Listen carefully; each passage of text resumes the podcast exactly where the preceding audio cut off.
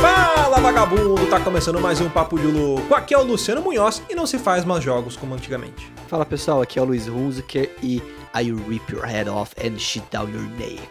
Fala galera, beleza? Aqui é o Gustavo Lopes. Eu já tô ficando emocionado com tanta nostalgia aí. E aí galera, aqui é o Thiago Souza e B-A-R-R-A-L. O que, que é isso? Vocês vão descobrir no cast. Muito bem, senhoras e senhores. Faz tempo que a gente não faz um cast de nostalgia assim, né? Lembrar da infância, lembrar de coisas que marcaram a época da gente. Ah, bom, vamos bater um papo, falar um pouco sobre games nostálgicos, olha aí. Mas antes, vamos para os nossos recadinhos.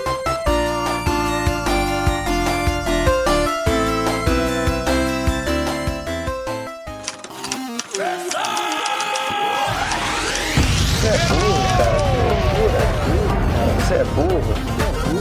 Que coisa absurda.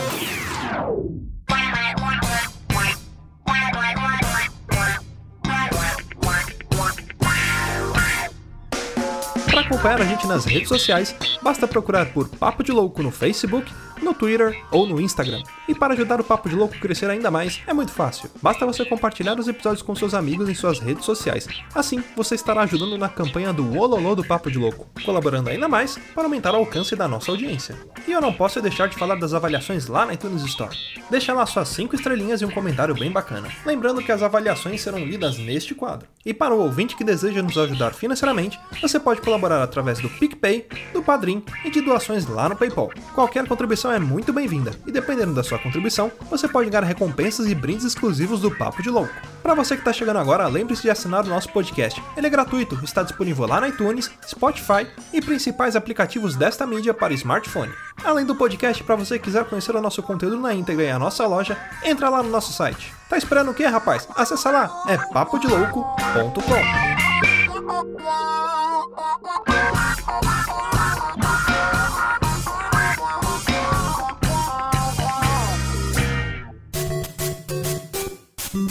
Toda vez que a gente fala sobre games, é, bate aquela saudade, aquela nostalgia, né?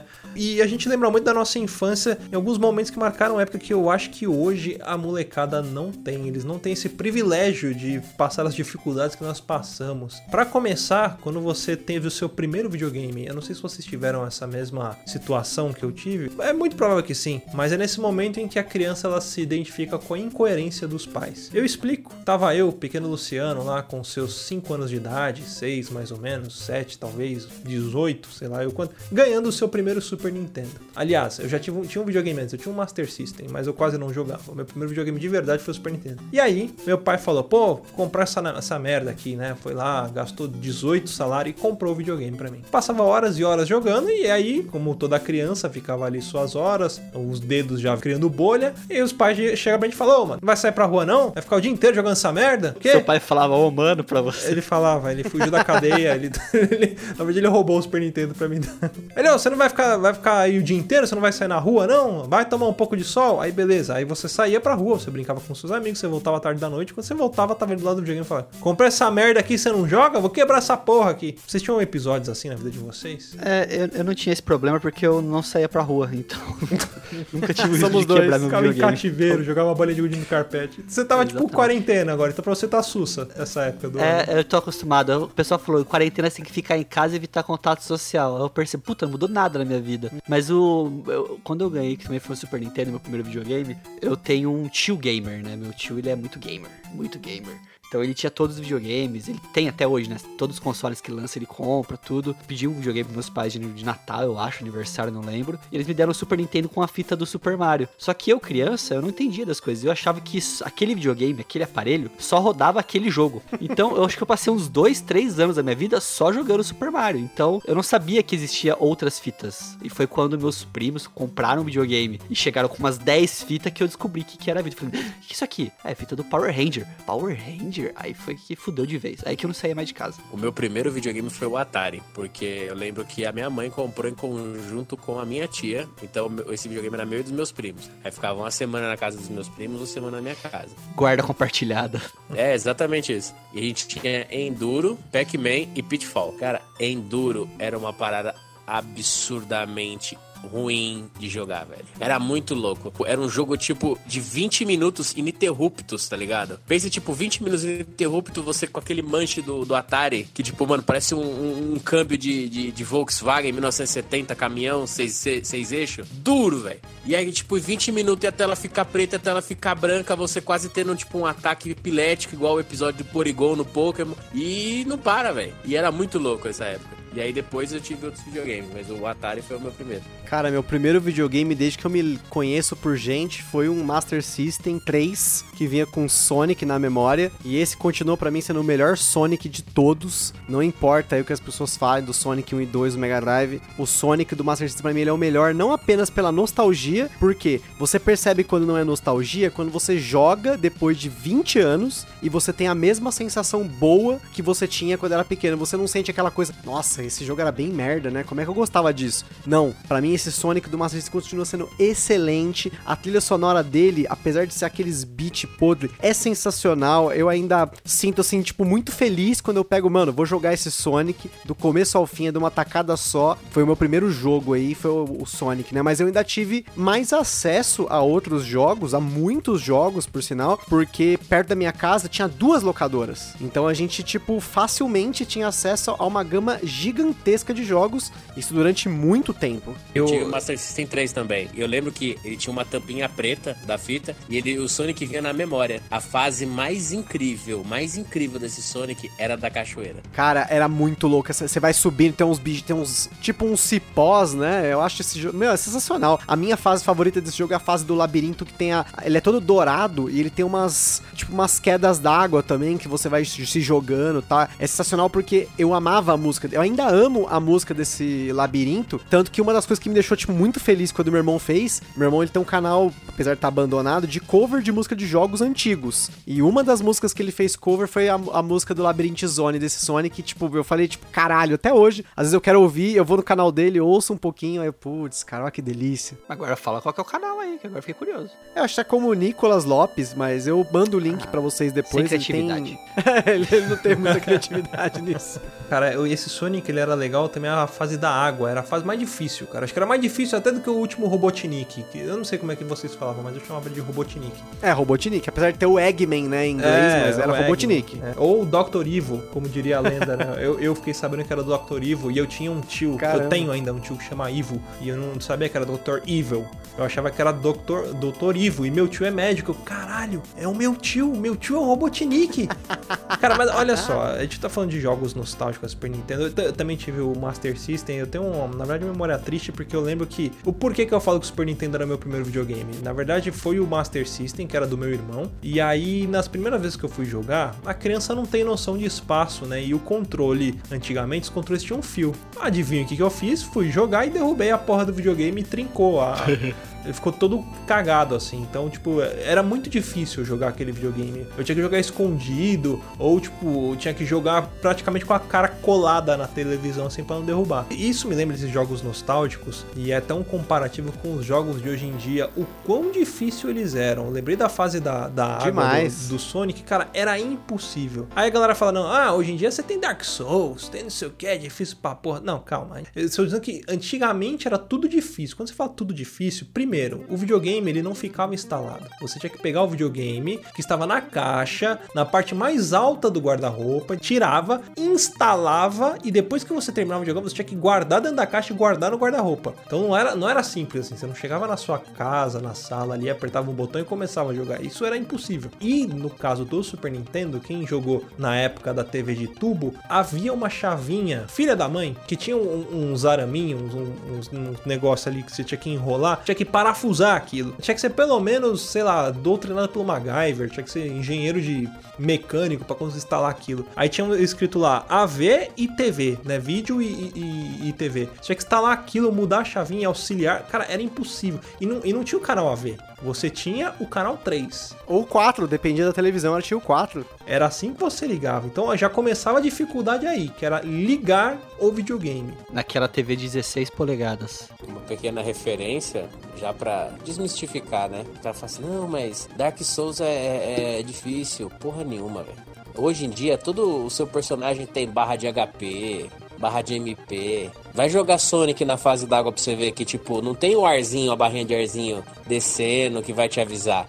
O Sonic ele começa a. Como é que fala? Ele começa a sufocar. Você vê o Sonic sufocando na tela e a culpa é sua que não achou onde você pega a bolha de ar, velho. E o filho da puta começa no 5, né? Tipo, 5, 4, 3, tipo, filho da puta. E não são 5 segundos normais, né? São 5 segundos caóticos. É 5 segundos do Sonic. Mas a questão que eu vejo é assim, Dark Souls, eu, eu jogo Dark Souls, eu tenho Bloodborne e tudo mais aqui. E é um jogo realmente difícil, mas não é difícil porque, que nem questão de fala de recurso, né? Porque é o que tinha. Ele é difícil porque o jogo quer ser difícil. Ele faz de um jeito que é, é um jogo de aprendizado, vamos dizer assim, né? Você Tem vai uma jogando. curva de aprendizado. Tem uma né? curva de aprendizado. Você começa o jogo falando assim: caralho, filho da puta, o cara que inventou esse jogo deve dar o cu o dia inteiro. Aí você vai descobrir e falando: não, mas peraí, tem uma. É tipo uma dança, é quase uma dança o jogo. Só que o Sonic antigo, Mega Man, esses jogos aí, eles não eram jogos que eram difíceis porque o cara quis fazer um jogo difícil. É porque, assim, é o que tinha e a molecada tinha que ter um jogo. Num, tipo, o jogo não tinha 30 horas de duração, o jogo, sei lá, zerava em uma hora, meia hora, sei lá. Então você tinha que fazer o negócio de um jeito que a pessoa não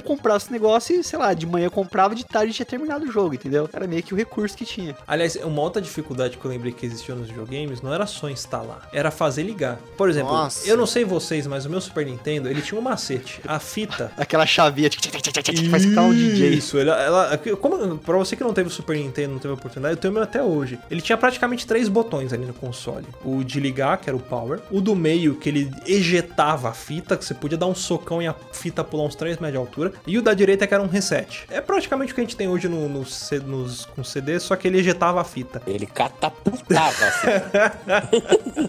Eu perdi uma fita nessa, né? Só pra comentar. Aí vários macetes, cara. Por exemplo, você ligava, aí não pegava. Aí o que, que você fazia? No botão de ejetar, você dava um- uma, uma leve apertadinha, dava um, só o totó. Só pra ele pegar o contato ali da fita e começar a funcionar. Aí você dava um Só reset. chapada. Mas o reset não era só apertar o botão do reset. Você tinha que apertar devagar. Apesar de ser um botão, ele ele era sensível. Você tinha que- era como se fosse analógico o botão. Então você tinha que apertar devagar. Aí ia. Às vezes nem assim ia. O que, que você tinha que fazer? Pegar uma carta de baralho e colocar atrás da fita. Aí você ficava administrando ali a distância da fita, o eject e a carta se ela tava fazendo pressão suficiente pros contatos da fita pegar e funcionar. Então falou, era muito mais difícil. E foda-se o jogo que você botar hoje.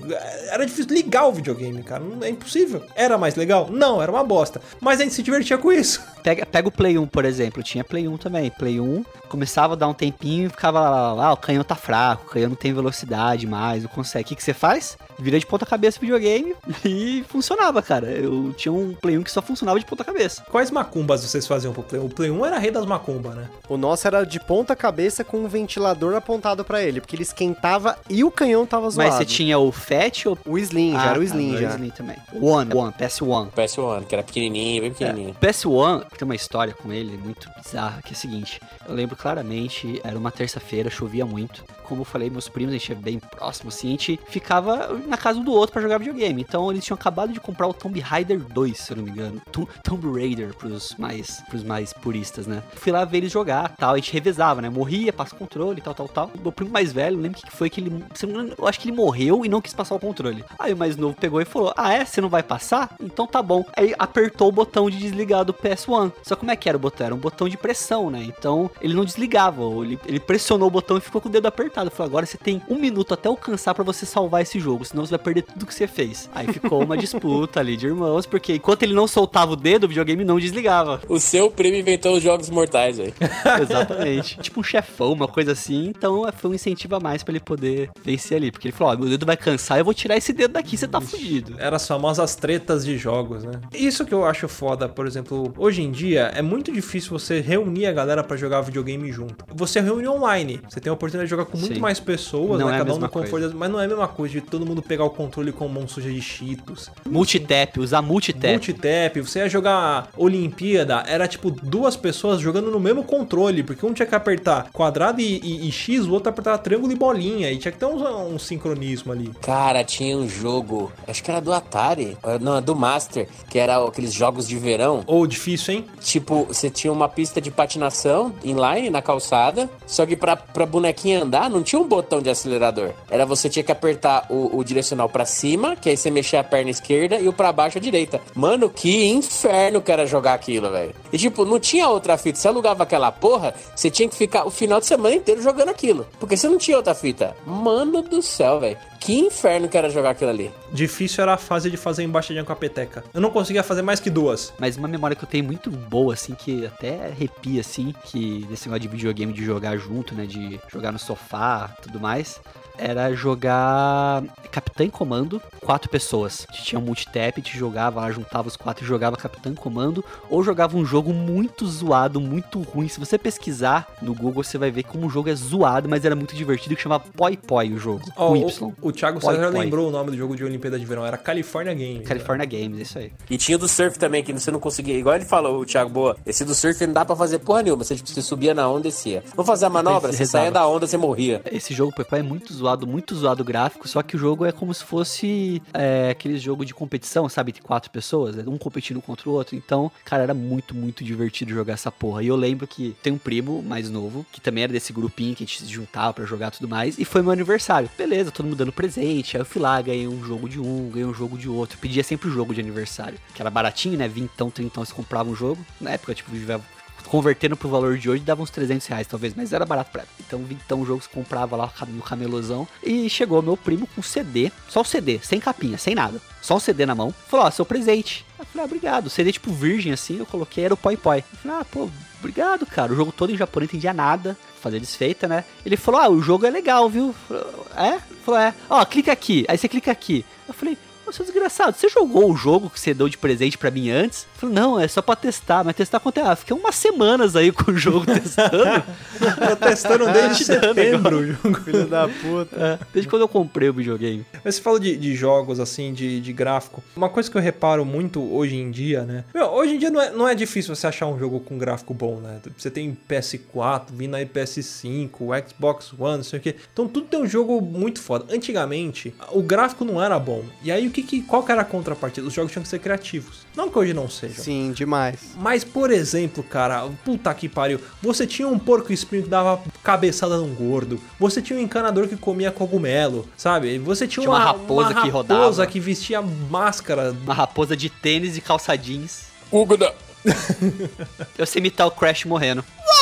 Uma coisa que eu acho engraçada é que, assim, você vê como que é a mudança do tempo, né? Só dar um background rápido, né? Mas, assim, eu sempre, assim, pelo menos durante meus primeiros 15 anos, eu sempre tive muita dificuldade de sair, de fazer exercício físico, né? Eu tinha asma, eu tinha bronquite crônica, rinite, então eu tive que fazer muitos experimentos e tomar vários remédios pra poder conseguir ter uma vida normal, vamos dizer assim, sem ficar com aquelas bombinhas, tá ligado? Então, assim, a minha diversão era ficar dentro de casa com o meu irmão jogando videogame. Então, do Master System ao Super Nintendo, aos emuladores de Play, Play 2 e até eu parar por aí, porque era um vício tremendo, assim, a minha vida foi videogame. Você era o Jimmy Bolha, Gusta?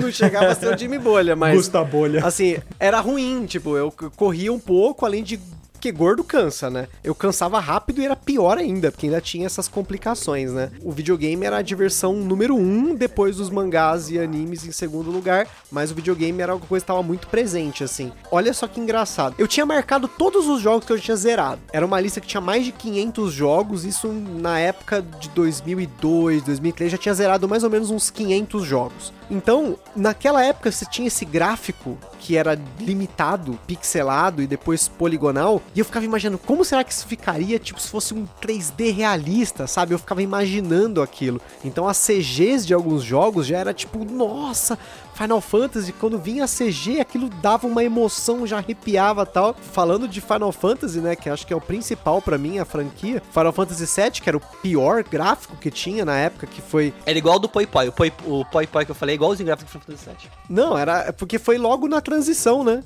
Então, tipo, o Final Fantasy VII, ele era horrível graficamente. Cara, eu lembro até hoje que eu terminei, eu, eu tenho muitas memórias incríveis de Final Fantasy VII. E eu lembro que quando, alguns anos depois, saiu o Advent Children, que é o filme do Final Fantasy, cara, eu juro pra você, eu nunca chorei, assim, tipo, de ver um filme e falar, caralho, velho.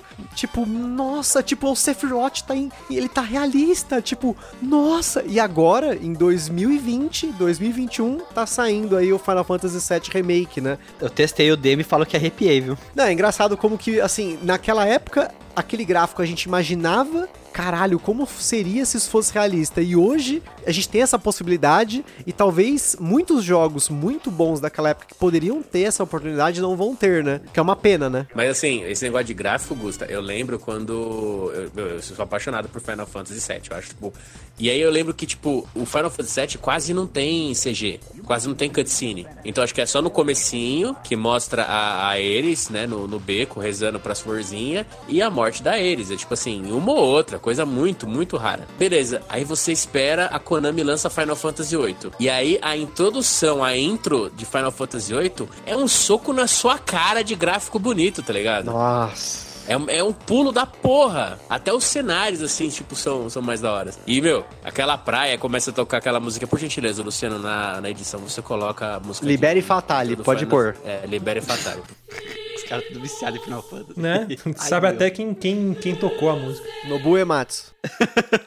E, e se você for parar pra ver, a- o, o pulo do, tipo, do Final Fantasy VII pro 8, dessa geração, pra, dessa geração do 7 pra 8, é absurdo, cara. E é o mesmo console. É, eles eram com mais carinho, né, cara? Mas eu, eu acho engra- engraçado, por exemplo, o- Gustavo falou, mano, imagina como que seria a realidade. Hoje em dia todos os jogos são reais. Eu acho que isso perde um pouco do encanto, como eu falei. É, Sobra a Isso. realidade e falta criatividade. Cara, tipo que nem hoje, vai, ah, vamos jogar, sei lá, FIFA. Puta que pariu, tem o Neymar, tem o Messi, não sei. Cara, eu quero que se foda, eu quero fazer gol com Alejo, eu quero fazer gol de bicicleta com o zagueiro, eu quero bater falta com um cachorro, sabe? Tipo, Roberto Carlos no Eu quero ataque. fazer gol de, de, de cabeça com o goleiro, o Roberto Faz gol no meio de campo. Essas coisas que eu quero fazer, é pra isso que eu quero videogame. Se for pra ver um jogo real, liga a TV. Mas você sabe que isso é, é até uma, um movimento, né, que, sobre pixel art e tal, que hoje, por exemplo, eu tenho muito mais apreço por jogos em pixel art atualizados, com gráficos, assim, desenhados, do que esses gráficos mais bonitos, mais 3D. Vou dar o exemplo do Blasphemous, que foi o último jogo maravilhoso que eu joguei, que ele é todo em pixel art,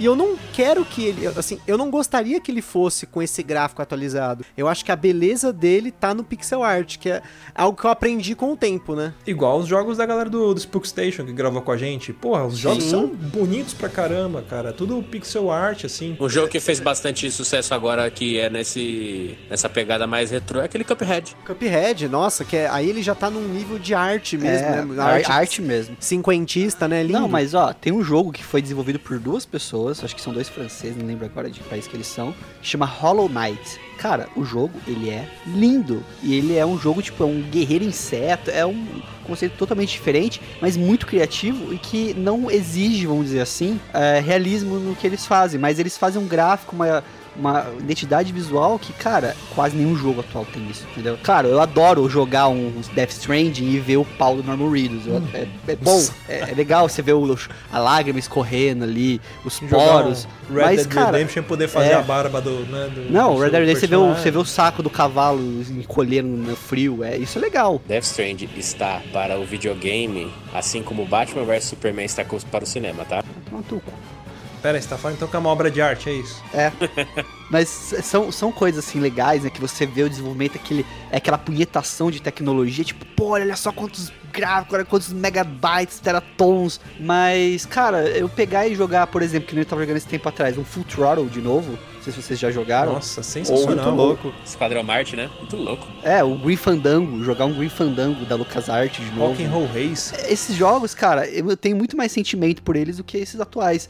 Vocês, qual foi o jogo que vocês, tipo, na sua memória ou lembrança, foi o que vocês mais jogaram na sua vida? Eu tenho um jogo que, puta, a Netflix me, me trouxe muita alegria quando trouxe a série do Castlevania. Porque eu, eu tinha um Sega Saturn, né? Quando eu era criança, como eu falei, eu tive o Super Nintendo e o meu segundo videogame, que era meu mesmo, não era um PlayStation. Eu queria muito PlayStation, só que meu pai me trouxe um, Mega, um Sega Saturn usado, que ele comprou de um amigo dele lá. Acho que o filho do, do amigo dele queria um PlayStation e aí ele vendeu o Sega Saturn pra comprar um PlayStation pra criança e aí eu fiquei com o Sega Saturn. E aí eu descobri que era. Por que, que era o meu jogo favorito? Além de ser um jogo maravilhoso, assim, não- pra, pra mim, a versão do Sega Saturn era a única versão que você conseguia fazer, se eu não me engano, acho que 206% do jogo. Porque quando você jogava no PlayStation, você fazia 100%, depois virava o jogo, fazia, fazia 200%, ou era 202, alguma coisa assim. Porque tinha umas salas secretas. Era o Symphony of the Night? Eu não lembro qual que era esse. Isso, é. No PlayStation era o Symphony of the Night, no Sega Saturn é Round of Blood. Isso, exatamente. E aí ele ele tinha umas salas secretas. E puta, esse jogo eu acho que é- foi o que eu mais gastei horas, assim, jogos antigos, tirando hoje em dia que eu joguei muito o Last of Us Last of também. Us. É. Mas com certeza esse foi o melhor, o melhor jogo, assim, e a Netflix me deixou muito feliz trazendo essa série que, na minha opinião, tá muito bem feita, assim, muito caprichada, sabe? História, desenho e tudo mais, enfim. Cara, essa pergunta Olha- é difícil pra mim. Graças ao Odin, eu tive muitos videogames. Então eu tive o, o, Burguês o Atari, safado. depois o Master, o Super Nintendo. Nessa parte eu digo pra você que realmente eu fui agraciado. Mas só também, né? E assim, o Master, o Master System, o PS1, não, Super Nintendo, o PS1. Não tive o 64, mas eu tinha amigos próximos que eu via todo dia, então eu jogava muito 64. E o PlayStation 1, depois o PlayStation 2 e o Dreamcast. Só, essa foi a minha última geração. Depois eu não tive. E o Xbox, perdão. E aí eu não tive mais. Só que eu acho que cada, cada console teve um jogo que eu joguei bastante. Então acho que o, o, o Pitfall foi o que eu mais joguei no, no, no Atari. No Master foi o Sonic, o The Hedgehog, que veio na memória. Do Super Nintendo, cara, o jogo que eu mais joguei, gostava demais, demais, era o Top Gear, o 3000. Puta que me Foi pariu. o que eu mais joguei. Foi o que eu mais joguei, mais jogava, adorava aquele jogo. Aí do PS1, cara, eu fico entre Final Fantasy VII e Grandia. Acho que, mas eu ainda escolhi Grandia porque foi o, o primeiro jogo de PS1, o primeiro jogo de RPG que eu joguei, que me fez me apaixonar pelo, pelo RPG, saca? Pelo. JRPG. O Dreamcast foi Grandia 2. Cara, falando em quantidade de horas, eu acho que o Final Fantasy VIII pra mim ainda é o que tem a maior quantidade de horas porque, se eu não me engano, eu já fiz, eu já terminei ele 11 vezes. E são 40 horas por gameplay. Então você faz vezes 11 aí, dá umas 500 horas de jogo. E em seguida o Castlevania. E eu jogo ele a cada dois anos. E o Castlevania Symphony of the Night também deve ser um que tem mais, porque eu jogo ele todo ano, isso desde 99, então são 20 e poucos anos, Caralho, 9 você- horas de jogatina, então Tem também uma dá dó da Carol, horas. às vezes, de verdade. Inclusive, depois, uma das coisas que eu fiz, depois que eu me mudei pra esse apartamento que a gente comprou, eu e a Carol, a gente comprou juntos, a gente veio morar junto, uma das primeiras coisas que eu fiz foi ligar o meu RetroPie, colocar um Symphony of the Night e terminar o jogo aqui no apartamento pra celebrar a mudança. Então, porque o Symphony of the Night, assim, eu já joguei Fazer um jantar com a esposa, fazer uma Não, noite gente romântica, não. Vamos jogar. Mas depois mas de jogar antes- 8 horas de videogame, né? É. O Symphony of the Night tem que ter, porque o Symphony of the Night eu joguei no, no PSP, eu joguei no Play 3 de um amigo meu, eu joguei no RetroPie, no PlayStation mesmo, no... Cara, eu já joguei no monitor de aqueles de tubão mesmo, de computador 14 polegadas branco, que fica, ma- tipo, meio é, amarelado com o tempo. Eu joguei em tudo e quanto é... Com, tudo aonde tem o Symphony of the Night eu dou um jeito pra jogar. Mas eu acho que o Final Fantasy VIII, sem dúvida, é o que tem mais horas. É, Eu imagino o Gusta, tipo, a Carol chegando do, de um turno de 12 horas, ela senta no sofá, o Gusta sai do quarto e fala, You're my spot. Sheldon. Ó, mas da, da minha parte, se eu for pensar assim, acho que tem alguns jogos que marcaram muito, assim, dessa geração mais antiga de eu jogar. É, eu joguei muito mais jogos no Play 1, né? Eu tinha o, é, o Super Nintendo, só que eu não entendia muito. Então, toda semana eu trocava fita e eu gostava de jogar um jogo ou outro ali. Tipo, eu gostava muito do Power Ranger, eu gostava muito de um Power Ranger que tinha, que era de luta de Megazord. Não sei se vocês chegaram a jogar isso daí. Era da hora, mano. Era muito que eram de luta de também. Megazord. Tinham vários Megazords, né? Era É, todas foi o primeiro jogo, tinha o Tiger Megazord, tinha o Shogun. Foi o primeiro jogo que eu zerei, tipo, a gente fez uma, uma- coletivo, todo mundo jogando junto pra zerar e não conseguia, e eu fui lá e matei o Ivan Uzi, cara. Sei lá, era tipo pequenininho, criança na época. Eu zerei o jogo, então, cara, foi tipo um jogo que me marcou por causa disso, que foi um dos primeiros jogos que eu lembro que, tipo, eu zerei essa porra. É, mas no Play 1 eu joguei muito mais, então, assim, um jogo que eu joguei pra caralho, que até converso bastante com o Gusto, assim, que é uma, um gosto em comum nosso, foi o Chrono Cross. É, é um jogo Maravilhoso. que, que vira e mexe eu zero de novo ele. Eu, tipo, tenho ele aqui no computador meu. Sei lá, dá uma louca e fala, ah, eu vou jogar essa porra de novo. Eu tenho vários saves aqui, eu volto neles. Faço a rota A, rota B, rota C e vou mexendo nessas porra. Mas um outro jogo, cara, que eu joguei muito. Só que eu acho que ninguém vai conhecer, não sei. Tem uma história muito bizarra por trás. Foi o Beagle Bass. Já ouviram falar desse jogo? Aquele de pesca? Aham. Putz, louco, hein? O que acontece com o Beagle Bass? Tem um uma entidade aqui em Bauru que chama Minoro. Era o único cara que tinha loja de videogames em Bauru. Então, se você quiser comprar videogame, vender videogame, trocar as fitas, trocar CD, era tudo com ele. Então, ele era uma entidade aqui na cidade. E ele chegou uma época, quando lançou o Beagle Bass, ele fez um concurso que quem pescasse o peixe mais pesado no jogo e trouxesse o save e mostrasse, ganhava um prêmio. Então, cara. Mano, que bagulho de interior da porra, velho. Ganhava Quem tilápia. pirarucu, né? Sabe aqueles peixes, tipo, que é de parede, assim, que é enfeite, que você aperta o botão e ele começa a cantar e balançar? Era isso. Então virou uma competição da porra, cara. Eu e meus primos jogando, tentando zerar essa merda, tentando pegar os peixes maior. E o peixe maior do jogo que tinha era um dinossauro, cara. Nada a ver. Tipo, você pegava um dinossauro no final do jogo, que era o maior peixe que tinha. E ficou uma disputa absurda, cara. A gente jogou tanto esse jogo, mas tanto, que a gente fazia, tipo, maratona pra conseguir pegar o maior peixe do jogo. Não conseguimos ganhar, lógico. Cara, agora eu quero perguntar pra você. A gente falou do jogo que mais marcou a infância, assim. Mas eu queria perguntar pra vocês, um, pelo menos um top 3 dos jogos, assim, que vocês achavam mais legais. Pode não ter sido aquele que vocês mais jogaram, porque a gente passou por uma, por uma época que alugava os jogos. Então nem sempre a gente podia ficar com o tempo que queria, o tempo que a gente desejava com os jogos que a gente queria jogar. Às vezes ficava, tipo, sei lá, só o final de semana e depois pra você alugar de novo era dois, três meses ali na frente, quando dependia da boa vontade dos pais ali pra, pra bancar, a menos que você, sei lá, traficasse ou tivesse um primo rico que arrumasse os jogos pra você. Ou você fosse esse primo rico. Ó, eu, o meu, o que eu mais gostava, além do, do Castlevania aí, mas eu vou excluir ele, porque eu já falei dele, eu gostava muito de um jogo do Pato Donald, que chamava Donald em Maui Maland, Cloud Nossa, Shadow. puta que louco. me pariu.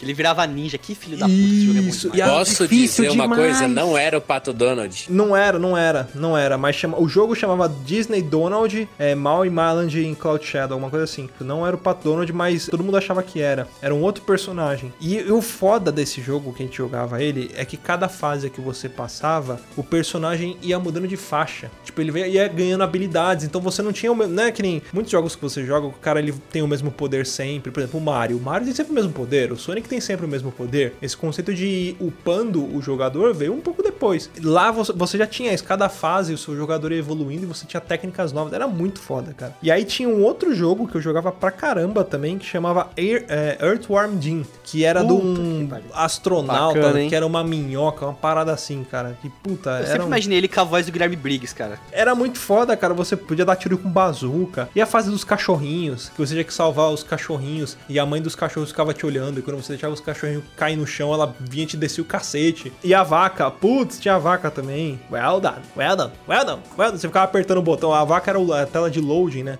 E aí você ficava apertando o botão e ela ficava well done. E um outro jogo bem nostálgico pra mim também, que é o. O do Mickey, né? O, o The Magical Quest Quest. of Illusion?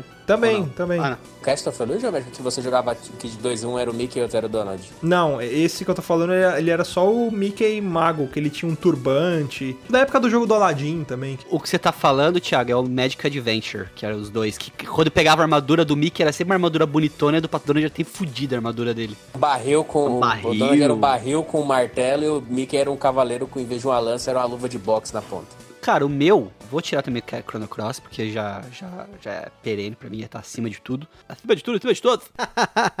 Mas, assim, ó, os jogos que eu tenho um carinho enorme, cara, que eu joguei muito e que, tipo, pra mim, se eu puder rejogar, eu rejogo sempre quando eu posso, é Diablo. Eu joguei muito Diablo na minha vida, eu adorava. E, cara, era o mesmo esquema. É, é, eu acho que isso que fez minha, minha, minha personalidade, que eu, era muita disputa entre meus primos. Então a gente pegava e ficava comparando save, vendo quem tinha melhor arma, quem tinha melhor armadura, quem tinha melhor isso, quem tinha melhor aquilo. Joguei Diablo, mas muito, mas muito na minha vida. Um outro que eu joguei bastante, talvez entre também aqui nessa nesse meu top 3 assim de jogos que marcaram minha vida e que eu relembro muito é o Mega Man X4. Eu joguei pra muito caralho bom, o Mega Man muito X4 e cara, eu adorava aquele jogo. Eu me sentia realmente poderoso com ele, sabe? Tipo aquele jogo que você quando você pega o macete do jogo, você se sente foda e você vê que você consegue fazer o que você tem que fazer. Eu acho que se eu fosse colocar mais um nessa lista, cara, o Thiago tinha falado do Top Gear, que era bom pra caralho, eu gostava bastante do Top Gear, mas eu gostava muito do Bike Master from Mars. Eu joguei muito, não sei se vocês lembram que é aquele jogo dos ratos motoqueiro. Tinha até desenho, né? Tinha, tinha. Era baseado no desenho, se não me engano, Era. o jogo, né? Então, cara, eu acho que esses daí são os jogos que eu mais tenho uma memória, assim, deles e sempre que posso jogo, sempre que posso relembro, porque tem um carinho muito grande. Cara, pra mim é até difícil pensar em três. É muito difícil, porque como eu falei, eu jogava muito videogame. E assim, como eu costumava jogar sempre jogos de RPG, né, os principais, jogava de tudo, né? Jogava corrida, jogava aventura, plataforma, o que tinha a gente jogava. Mas os jogos de RPG, eles sempre foram os principais. Então acho que o Final Fantasy aí é o concurso, tanto Final Fantasy 7 como 8, 9, 10, 6, de alguma forma eles me marcaram, sendo que o 8 ainda é um jogo que se eu jogar hoje, ele vai me emocionar da mesma forma como ele me emocionou na época, porque foram muitas horas de jogo. A primeira vez que a gente terminou Final Fantasy VIII, a gente levou 60 e poucas horas, e isso levava-se tipo um ano, porque eu, eu não tinha o PlayStation, meu primo tinha, então eu tinha que viajar pro interior para poder jogar, então a gente jogava um trecho, aí parava, tinha que esperar o próximo feriado ou as férias do outro, né? Tipo, férias de dezembro, férias de, do meio do ano, para poder jogar de novo. Então foi uma jornada que a gente passou jogando Final Fantasy VIII. E o, o fim dele, inclusive, foi até um pouco triste, porque eu, a gente não conseguiu terminar ele no videogame. A gente levou muito tempo, não conseguiu. E eu acabei. Aí a gente ganhou um computador, né? Meus pais tiveram a condição de poder comprar um computador em 2000 e alguma coisa. A gente colocou o emulador do, do Final Fantasy VIII. E eu tive uma experiência meio que sozinho, assim. Meio que, sabe, tipo, o último cara que levou a bandeira. Porque tinha meu irmão, meus primos, eles jogavam comigo, mas no final eu fui o que chegou até o fim, depois eu contei para eles, aí depois eu joguei para mostrar para eles. Então, assim, eu, eu, tenho muitas experiências com Final Fantasy VIII, muitas situações que aconteceram enquanto a gente jogava, assim. A minha memória é muito fresca, então esse é um primeiro, sim, o Final Fantasy VIII em primeiro lugar. O segundo lugar para mim é um jogo de Super Nintendo que chama Illusion of Gaia. Esse jogo eu amava e ainda amo porque ele foi assim a primeira experiência que eu tive com RPG que eu ficava com o dicionário do lado tentando entender a história, traduzindo o que eles estavam falando e era uma história muito obscura, era uma coisa sobre o tempo também, né, sobre a, a, a situação da Terra, tal. Sempre, né? É, sempre, né? E era um jogo rápido assim, em teoria ele tinha 10 horas de jogo, mas eu gostava gostava tanto desse jogo e eu não conseguia nunca terminar ele, porque nunca dava tempo, porque eu não tinha. Eu não conseguia terminar ele alugado. Então, a gente tem uma, teve uma história que a gente achou um cara num bairro aqui super escuso aqui em São Bernardo, consegui comprar a fita, eu ganhei ela de Natal. E eu tenho ela até hoje, porque ela é um, assim, um item, é uma vitória para mim, como criança, por depois ter terminado esse jogo com o meu irmão, a gente ter conseguido zerar ele sozinhos. E, e assim, foi uma experiência muito boa. É um jogo que eu amo, assim, é, tá dentro de mim. E o, por último, a franquia Kingdom Hearts, mas em princípio, o primeiro Kingdom Hearts e o segundo Kingdom Hearts, porque eu joguei o Kingdom Hearts quando ele saiu e depois eu esperei todo o tempo para jogar o Kingdom Hearts 2 e naquela época a franquia ela não estava tão é, fragmentada como ela tá hoje, ela é muito extensa hoje, né? Então, e... eu ia falar para você, Augusto, eu tenho preguiça de Kingdom Hearts, de verdade. Hoje em dia é, preguiça. é dá uma preguiça, porque são muitos jogos, e na época era o Kingdom é Hearts é Kingdom, 1, Kingdom Hearts e One Piece, duas coisas que eu tenho preguiça. na época o lore dele ainda era muito pequeno, né? E então o jogo era muito, assim, era muito emocionante a história, tal. Eu sempre tive um pouco dessa fraqueza para histórias humanas contadas dentro de, um, de uma história história de RPG em fantasia e tudo mais. E você tinha ali, tanto no Kingdom Hearts, que era a história do, do Sora, do Rico e da Kairi, né? Esse triângulo aí, mas em princípio, né? Um, um amor ali, né? Que rolava. E tinha problemas, né? O Final Fantasy VIII também, né? Que era o Squall e a Rinoa. E o Illusion of Gaia também, você tinha o Will, que era protagonista, e a Cara, que era uma princesa. Tinha um negócio meio shakespeariano ali, uma dificuldade. De... Então eu sempre tive essa fraqueza por jogos que contam histórias de amor ou histórias humanas dentro de um contexto de fantasia. Então esses, para mim, eles me marcaram muito. Teve muitos outros, assim, até até sacanagem eu falar só desses três, mas é porque não tem como ficar falando disso, senão a gente vai aqui a ficar por horas falando aqui no cast. São muitas experiências, muitas coisas que aconteceram mesmo. Eu lembrei de um jogo que eu joguei assim, que puta, que também foi, foi um divisor de águas para mim, que foi o Super Mario RPG. Não sei se vocês chegaram a jogar. Cara, puta jogo da hora. Eu joguei ele, eu joguei ele ano passado também, nesse mesma virada de chave aí, que a gente se mudou pra cá, eu joguei o Symphony of the Night, eu também joguei o Super Mario RPG e era sensacional. Como eu falei, eh, esses jogos, assim, para mim, eles tinham essa questão da imaginação de você ver o jogo e ter aquela coisa meio esquisita que você não sabe definir o que é. Os chefes, né, do Super Mario RPG, eles eram meio definidos, mas as músicas dele, para mim, até hoje, elas são maravilhosas, são obras de arte e não tem hoje como você emular isso num jogo atual, porque hoje você tem uma liberdade tão grande com instrumentação, com orquestra, com a orquestra, né, com orquestras, né, e tudo mais, que perde um pouco dessa magia de você ter que ter- usar uma harmonia, ter uma sequência de notas limitada, né? Instrumentos limitados, né? Então a música tinha que ser muito boa. Quem compôs a música do Mario RPG foi a Yoko Shimomura, que ela é a mesma compositora também da trilha, se eu não me engano, de Final Street Fighter. A trilha do Street Fighter foi ela quem compôs também. Uma mulher muito foda. Tipo, tô com o Moshiri pra fazer sobre ela, porque ela é muito foda mesmo. Não, cara. Yoko Shimomura, Nobuo Ematsu, Shoji Meguro, você tinha compositores que eles trabalhavam Chota na cama, chota na cama, chota na cama.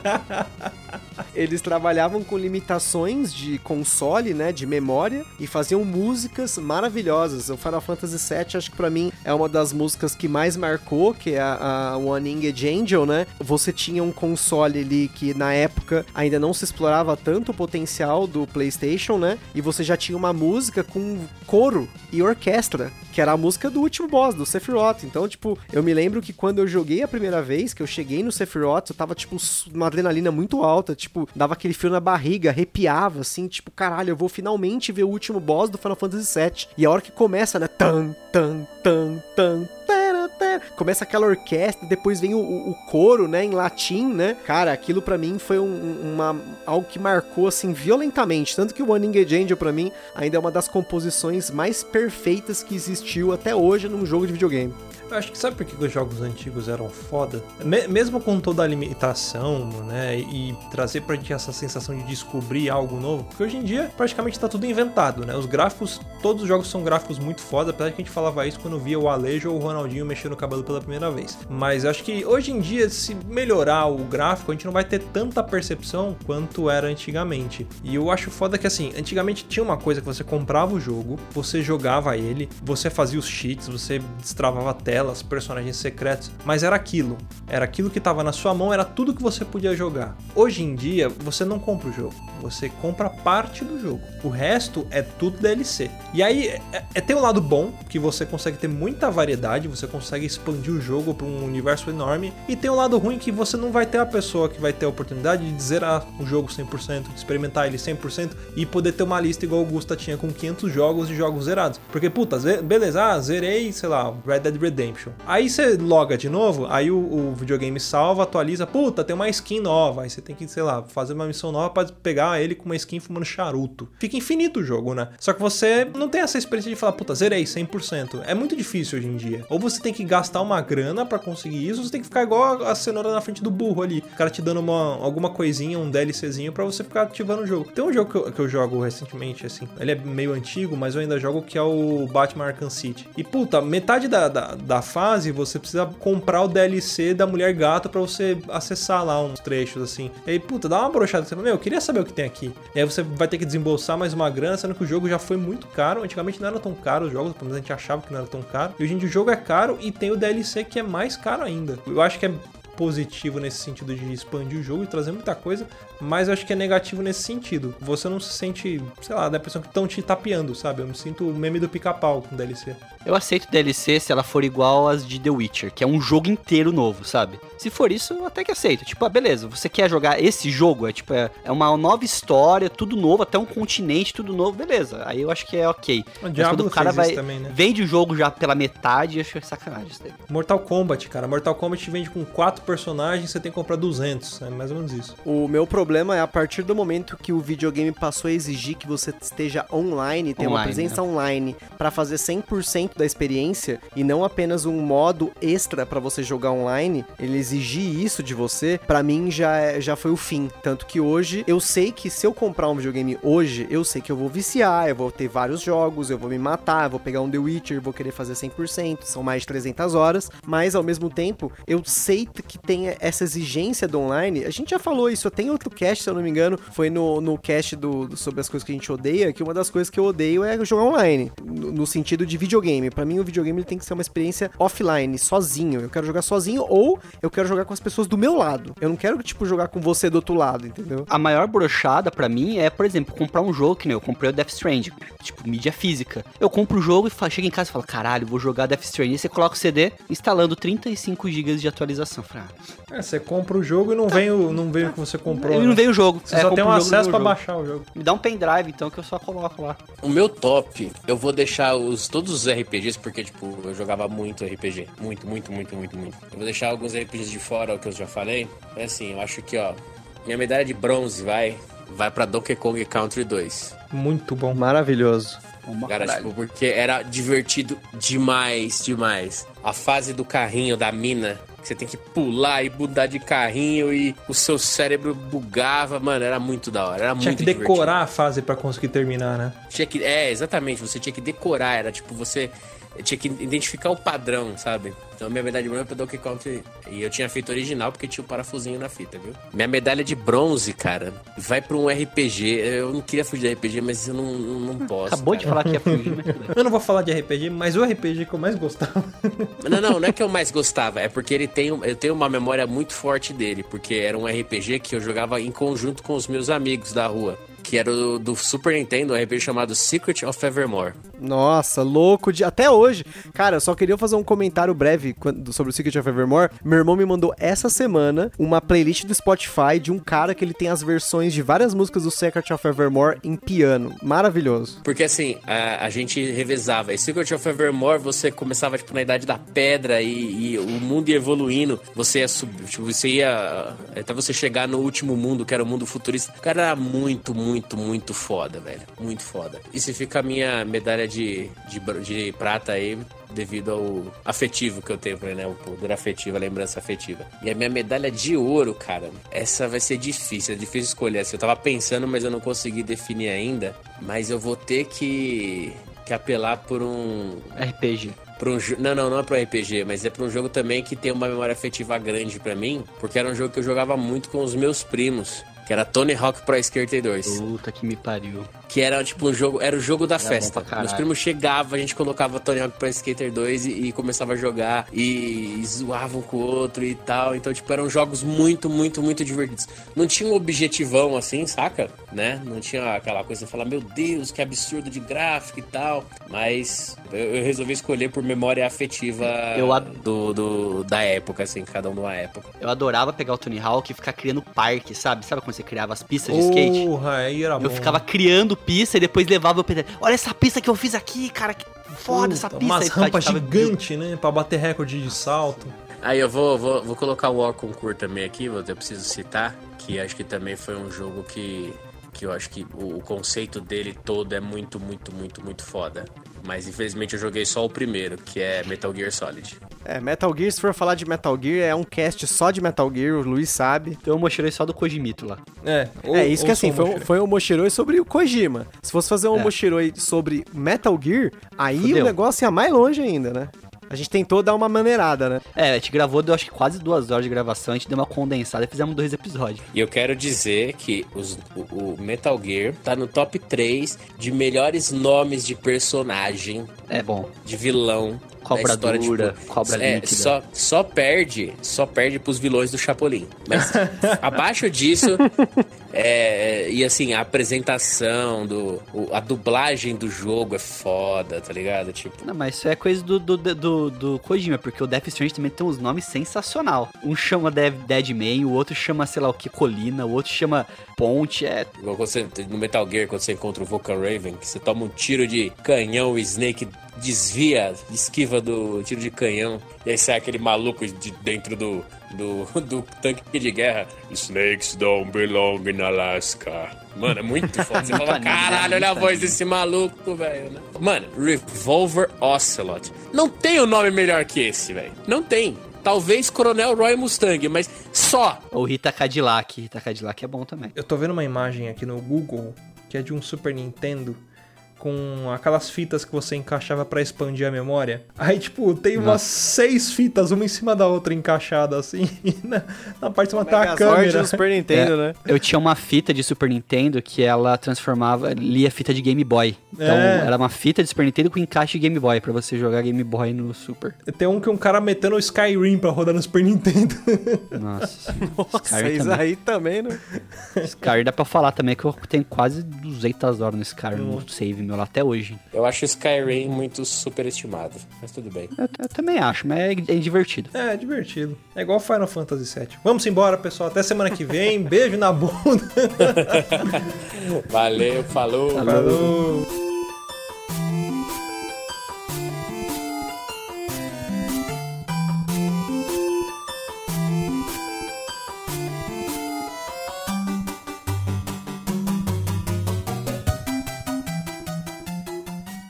Mais?